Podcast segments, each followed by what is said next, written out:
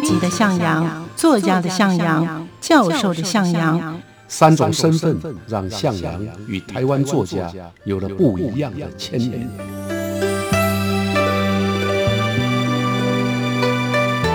听向阳与徐凡谈他的作家朋友们在写作这条路上，生命与创作如何交织出最灿烂的光芒。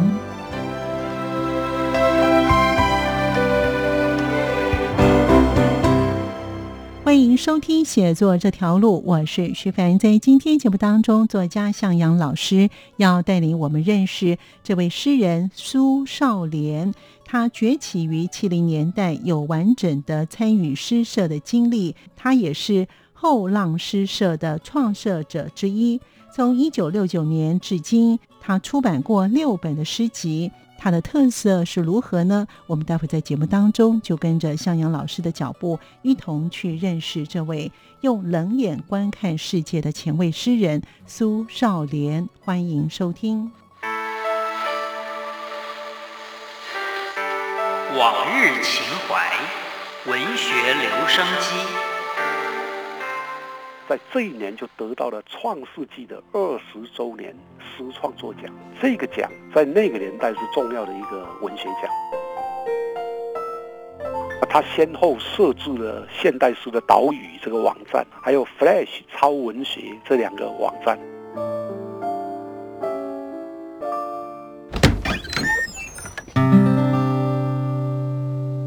推开文学家的门。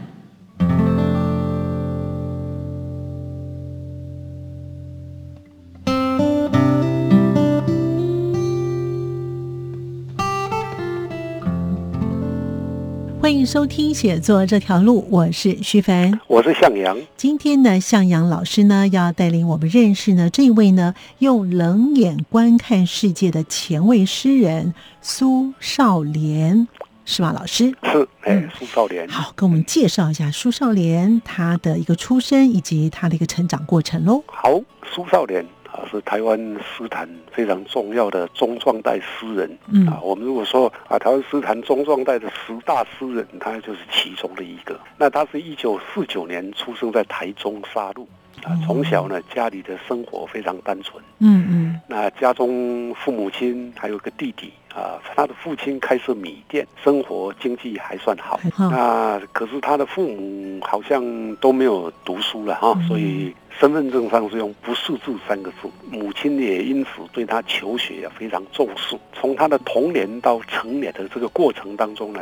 基本上是很单纯的，呃，就像我们一般人，我们从国民小学毕业考进中学，那他是从沙鹿国小那考到清水中学，那因为国文课，他的那时候开始认识徐志摩、朱自清，那也读了一些学生刊物，开始尝试新诗的创作。初中毕业之后呢，考进了台中师范专科学校，学校的课程对他来讲啊，好像并不是很繁重啊，所以他大量的阅读文学的书籍。是。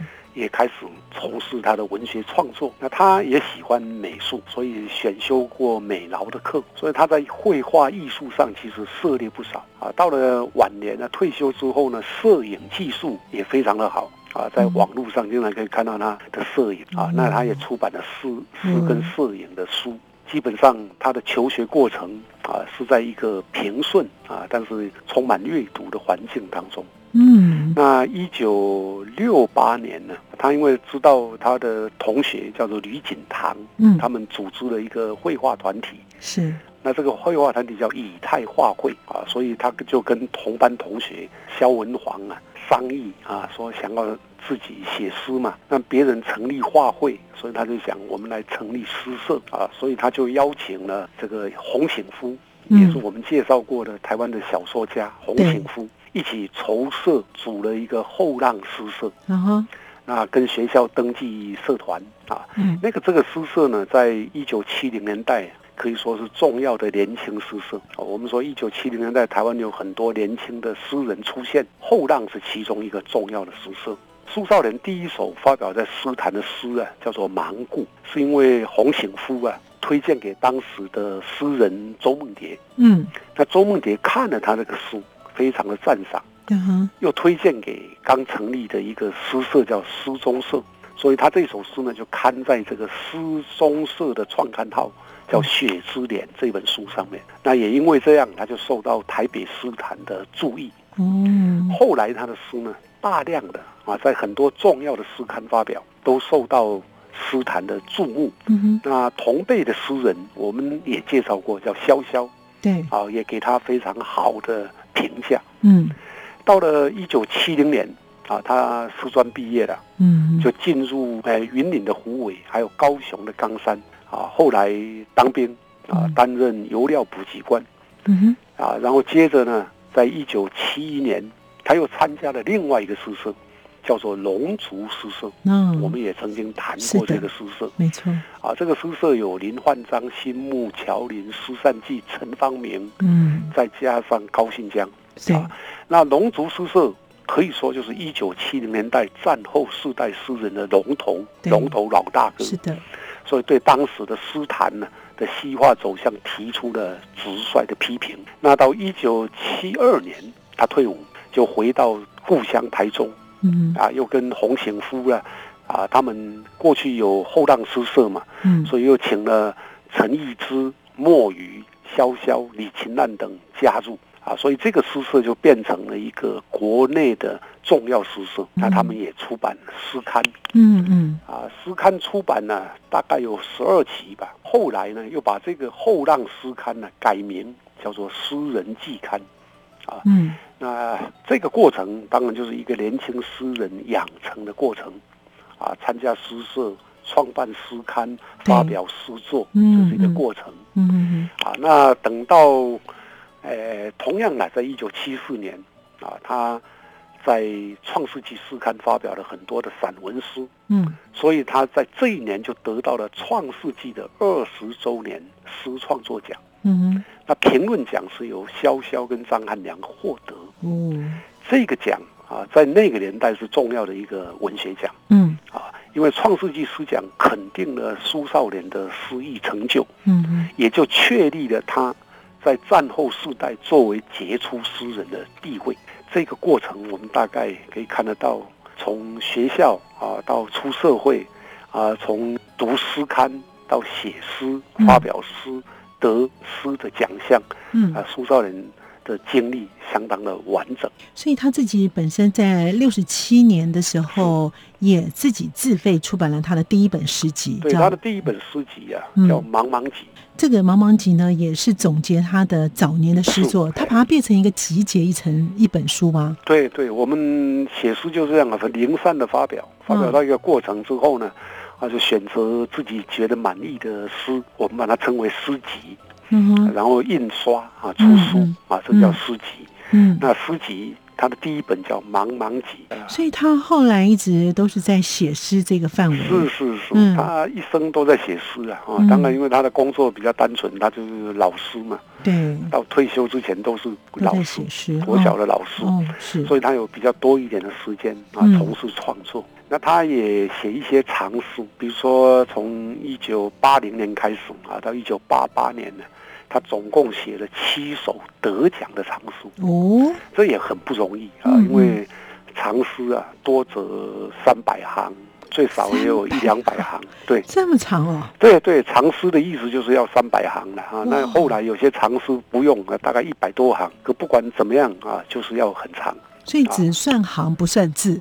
哎，对，哎哦，我们的诗啊没有办法算字啊，有时候一首诗呢，比如说像我写的十行诗，对，你一算字啊，可能只有九十多个字，一首诗哦，可是算行它有十行，所以长诗就是要很要很长，还，要很长哦。啊。他写过《父亲与我》嗯嗯，小丑之死、大开拓、雨中的庙、身向三代、童话的游行等等，这些都得了奖。他还蛮会写的哈。对呀、他 除了这个教学之外，哈我们，看长诗的创作啊，非常不容易嗯啊，因为嗯短诗啊，可以主要靠灵感。刚刚我也讲，诗行七八十个字，有的甚至五六十个字就可以了。对，可是长诗不是啊，你要有谋篇，谋篇就是要结构哦哦啊，你那个篇章啊，你要怎么样处理啊就像舞台剧啊，我的第一幕是什么，第二幕是什么？那另外还需要才情啊啊，因为你要看戏啊，得看他等呢哈。写诗跟那个看戏啊，那个呃禅师啊嗯也差不多啊，他必须要有相当大的才情才气啊啊。以他的创作量来看呢、在嗯诗坛上也属很少见。哦那除了这个以外呢，啊嗯，他对格律诗的开拓也很重视。像一九九零年之后呢，他发展了四言书。嗯四言诗就像《诗经》“窈窕淑女，君子好逑”这种四哦四个字、四个字哦的叫四言诗，嗯也受到瞩目嗯啊。那他的创作质量啊都很好，比如说在一九九零年呢，他一口气就出版了包括叙事诗，就是长诗、嗯散文诗，还有四言书，就是我们刚刚讲那个嗯四个字的四个。字的嗯啊，它有不同特色的风格啊，所以才华洋溢啊，由此哦可见。所以呢，他其实刚才老师有讲到哈，他的写的七首都有得奖的诗。其实他还有呢没有参赛的，哎，我们所知道的玉清姐啦、扁鹊的故事，这是我们听过的哈。对对，玉清姐、这个是他，因为他没有参赛，所以我们嗯也没有看到发表，我也作品不晓得她写什么啊。哦，我基本上就说啊，他的创作里面很多长诗的创作啊，在他的诗的生涯当中嗯算是重要的。那对啊他的这个作品呢，像除了老师刚才讲有六本诗集之外，那还有其他的吗？最近出了好几本啊，嗯嗯呃，最近出的大概就是有一些都跟摄影有关。他是一个非常认真的诗人是，啊，也可以，你几乎可以说呢，除了诗以外，他大概不再做其他的事。因为教书他这是他的本业，对，那创作上面呢，就是诗啊，他就是一直跟诗有关，嗯嗯所以他的创作量啊，虽然不是很大了啊，嗯因为五六十年、四五十年呢，啊，写个十本不为过啊，不算多。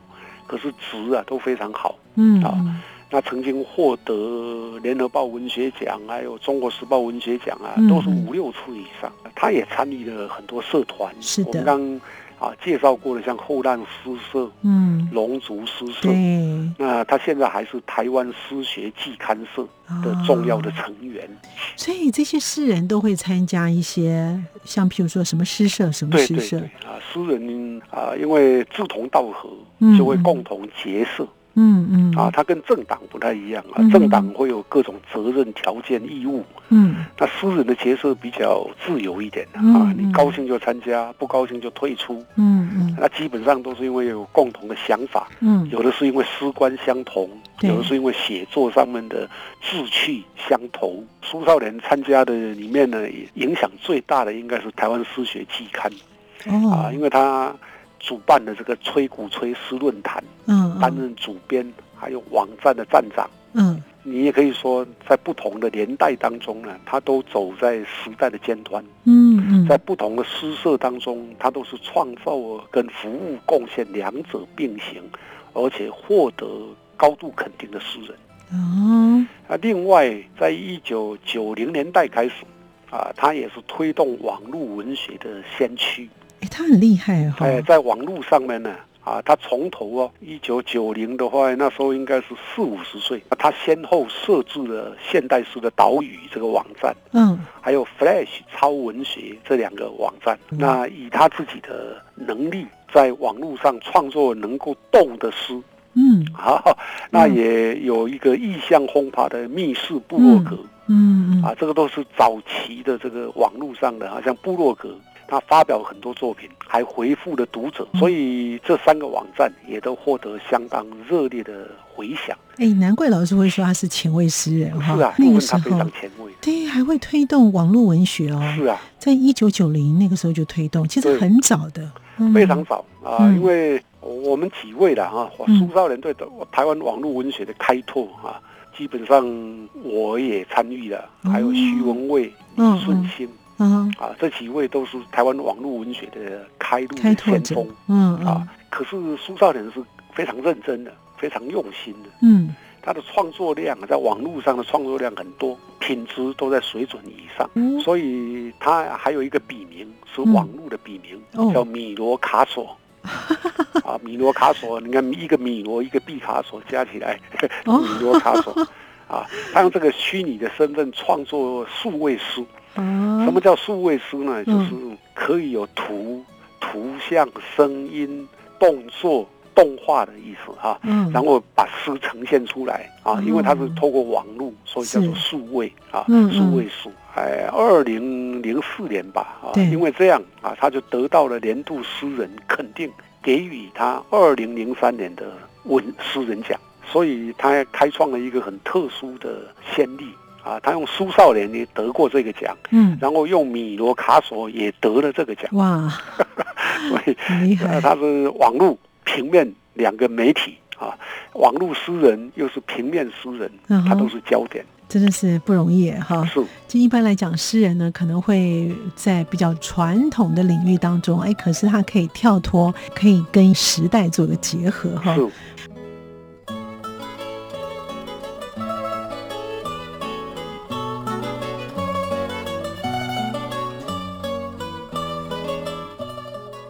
退休之后的诗人作家苏少莲，他写作、摄影。从一九六八年他开始写诗，一直到一九九零年代的诗作，他如何来写作呢？他也为诗坛创下了典范。继续聆听向老师带领我们去认识他。当这个虚拟的身份创作数位诗，最近这个阶段呢，就是面对台湾的网络文学，在网络上开拓了四位诗的实验，表现杰出，所以他是前卫而又先进的一个战后代诗人。好，那所以呢，他在民国九十二年的时候呢，在任教了三十多年的小学就退休了。是他退休之后，他就可以变成全职的写作的作。家了。对嗯，啊，通常退休呢，对教师来讲，以后不知道干什么，对不对？可是他是诗人，所以退休以后呢，闲云野鹤之嗯外呢，他写诗、摄影、绘画、哇，管理网站、编辑刊物，他基本上是样样都来。所以他的生活啊、虽然平淡单纯，可是嗯，他的工作创始创建却是多变而丰硕。哎他其实生活过得很多彩多姿哎哈。没错，没错，每天光忙这些都忙不完了哈。对呀、对呀、那他在诗意方面的成就呢，老师？啊，我们看苏少年呢，大概看几个部分。刚刚有简单的提过啊，他从一九六八年开始写诗，对，啊，一直到一九九零年代参与了台湾诗学季刊嗯啊，那也参与了网络诗的数位的建筑，嗯，所以他的思路非常的宽广，是的，他能够善用超现实的笔法来刻画现实人生的悲剧。那早期他是用散文诗受到瞩目，到今天为止，他还是台湾当代最重要的散文诗人。哦啊，那中期呢，创作了很多的叙事长诗，发展四言诗的格律。最近这个阶段呢，就是面对台湾的网络文学，在网络上开拓了四位数的实验，嗯表现杰出，所以他是前卫而又啊、先进的一个战后代诗人。最早的肯定当然就是我们刚刚提到的创世纪的诗创作奖。对，那个时候的评语说他能够运用多变的意象跟戏剧性的张力，嗯为现代人画出一颗受伤的灵魂哇，啊！资深的诗人洛夫呢，也曾经帮他的散文诗啊写序嗯啊，说他是一位知性诗人，因为他的诗啊，企图表现的既不是动人的温情，也不是空灵的境界，嗯而是生命当中冷酷的负面经验，以及常人忽略的事物真相。各界的评论都非常的高度的评价。嗯嗯像林廖德就说他有不变的根本个性，就是他在诚意的悲剧意识跟阴冷的观物态度上面啊，一直扮演着黑色自白书的角色，嗯哈、就让我们感觉到惊悚。嗯那潇潇呢？呃，则从几个角度去看啊他说，苏少年呢，能够挖掘跟制造这个事物的惊悚的方法，总共有两个方法。嗯一个是用显微镜子，显微镜呢能够穿透这个物体的本质，所以它具有知性，用科学求真的精神啊，找出这个东西的特质，带来一种惊悚。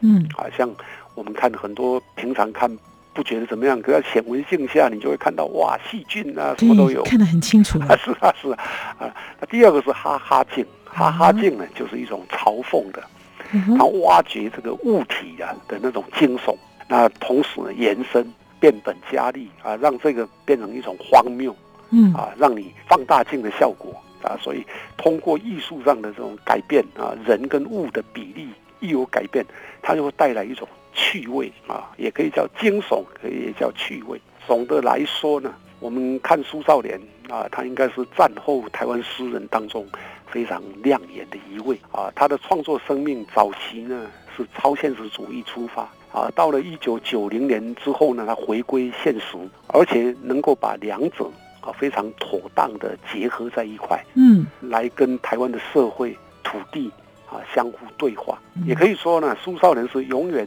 走在前端，具有敏锐的前卫性、宽阔的开阔开创性，嗯还有繁复的变化性。嗯，这三性叫做前卫性、开创性跟变化性。真的，他的诗多样、多元、多彩、多姿，可以说为诗坛创下了前卫的典范。那其实他也有一些不同的诗作，是那老师这边呢也有写了两个哈，所以呢，也是不是请老师再跟我们听众朋友分享一下这两个诗作有没有什么样的不同呢？或者是他想要诠释的是些什么样的意念呢？好啊，我想我们认识一个诗人，最好是通过他的创作。是的，我我想我们来介绍几首他写的诗。好，有一首诗叫做《问刘十九变奏曲》，这名字也取这个收在高中的国文课本哦啊，哦，所以高中生应该都读过。都读这本书，都那我想嗯请你朗读一下。好的，好，这篇呢《问刘十九变奏曲》，从绿的里面借一些宁静，好吗？从红的里面借一些温暖，好吗？我为你酿一壶酒，好吗？我为你烧一炉火，好吗？我在绿色的里面和红色缱绻，好吗？我在红色的里面和绿色的拥吻，好吗？炉火把我的身影投射在天空，好吗？你看到我的身影，就来喝一杯，好吗？把我酿成酒，好吗？把我烧成灰，好吗？哎，我觉得他写的诗好特别哦。对啊，这首诗啊，嗯全部用好吗？然后问刘十九，问刘十九是白居易的诗哦，啊，那你也读一下白居易的原诗吧。好，白居易的原诗呢是“绿蚁新醅酒，红泥小火炉。晚来天欲雪，能饮一杯无？”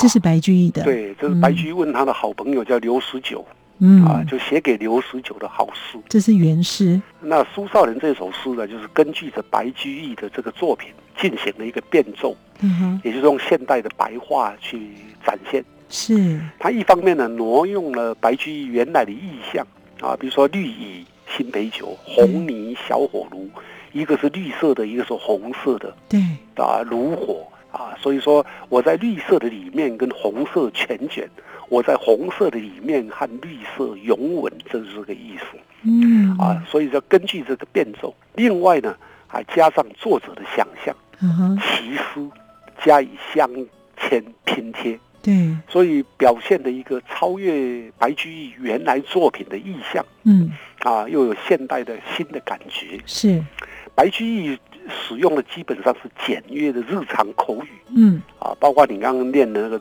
最后一句啊，叫做“能饮一杯无你，用啉一杯不？跟台语很像啊。你用到我啉一杯不？啊，啊讲天气暗嘛，天要落雪啊，你用到啉一杯不？这都是白话啊。天气晚了，天要下雪了，能不能跟我喝一杯酒啊？哦，这种感觉，所以表现出一种友情的可贵。嗯，很温暖，对，那苏少人用的是现代的口语，嗯，表现的是两情相悦的狂喜。你看那个狂喜到最后是怎么样？如火把我的身影投射到天空，嗯。你看到我的身影就可以来喝一杯。啊，因为你把我酿成酒，你可以喝我；你把我烧成灰，啊，你可以爱我。啊，这种狂喜的那种感觉。哇，真是热烈的哈。啊，，这个是好诗啊。那它保留原来的绿跟红嗯，啊，醅酒跟火炉啊，这个颜色跟意象，保留了原来的诗，白居易的诗让人难以抵抗的感情，所以能够召唤读者的感动。又进一步把原来的诗当中的“晚来天欲雪”这个部分他们抽掉了。他把绿酒、红炉对照一种宁静温暖，也对照缱绻跟永吻，使得新亮的绿酒跟温暖的红炉可以互相交融，来象征两个爱人之间的热恋，最后达到像酒一样的浓烈，啊，像灰一样，即使都已经成为灰烬了，也都甘之如饴。真好，这不简单啊！真的不容易。那另外一个就是你在练的时候会感觉到那个好吗？好吗？好吗？总共有十次，这个是一种类叠的修辞，他把类叠修辞运用到一个极限，所以能够营造出火热到至极的热恋情境，还有恋人的心情，也可以煽动读者的阅读情绪啊。这十个好吗？逐句设问啊。其实如果声音呢调有点改变了啊，它会完全不一样啊。从绿的里面借一些宁静好吗？从红的里面借一些温暖好吗？啊，这第一段可以用这种好吗？嗯，然后我为你酿一壶酒，好吗？我为你烧一炉火，好吗？啊，这有第二个情境，那个语调可以慢慢往上升。到最后的那一段呢，把我酿成酒好吗？把我烧成灰好吗？就这样啊，他这个好吗？不会是全部同一个声调啊，可以用一种急剧慢慢的往上升，升到最后到达高潮，这个运用的非常的好。哇，所以我刚才念的没有关系哦。现在张老师讲，哎，真的，邓老师他是一种情绪的酝酿。啊，由最先的缓和到最后的那个高亢。哇，经过老师这样解释之后，觉得哇，那可是这首诗对于高中生的孩子，他们能够了解吗？可以的，因为他其实就写男女之间的情爱啊，高中生在这个部分完全没问题的。那他还有另外一首《七尺布》，哎，这是他典型的散文诗。哦，我们刚刚不是有提到散文诗吗？对。散文诗呢，就像讲话一样，说一段故事。嗯，所以有人把它当成小说诗啊，就是因为它里面有情节啊。那在台湾的散文诗当中啊，苏少年是巨擘了，就是非常重要的散文诗人跟赏琴两个人。那他的七尺步讲一个故事啊，我想先让你念了。那它是一段故事啊。好，母亲只买回了七尺布，我悔恨的很，为什么不敢自己去买？我说妈。七尺是不够的，要八尺才够做。母亲说：“以前做七尺都够，难道你长高了吗？”我一句也不回答，使母亲自觉的矮了下去。母亲仍然照旧尺码在布上画了一个我，然后用剪刀慢慢的剪。我慢慢的哭啊，把我剪破，把我剪开，再用针线缝我、补我，使我成人。啊，你念的有什么感觉呀？呃，我自己的感受还是妈妈希望他永远都是那个孩子，不要长大。对，这是其中的一个感觉啊啊。所以，一般来讲，我们会把这个当成一首歌颂母爱，然后又暗示生命成长痛苦的诗。孩子已经长大了，七尺不够了，要八尺才够做。可是，在母亲的眼睛里面呢，我就以前都做七尺啊。啊，那难道你长高了吗？所以我不回答，那母亲就自觉的矮了下去。母亲觉得啊，我错了，我忘掉说孩子长大了，对不对？其实啊，既以歌颂母爱啊，成长如何痛苦。这首诗呢，宣示的是亲子之间呢没办法沟通了解的一种荒谬。母亲不知道孩子长高，这是一个荒谬。对，既然你已经知道孩子长高了，还按照旧有的尺寸。在画上啊，在布上面来画我、缝我、补我，是另外一种荒谬。所以选择母亲，就像选择修女一样，都是一种书写策略。你天天跟孩子共生共处，对孩子本来应该十分熟悉的母亲，却不了解孩子，更不必说其他的人了。所以这里面用剪、用破、用缝、又补啊，是来自亲人，也来自外人。那亲人来的苦痛大于。外来的苦痛，成长的痛苦就在于长辈或者上一代对你的不了解啊，所以你才会成人。嗯呀，这个诗是有点荒谬，但是蛮有意思的。感谢您的收听，我们下次见。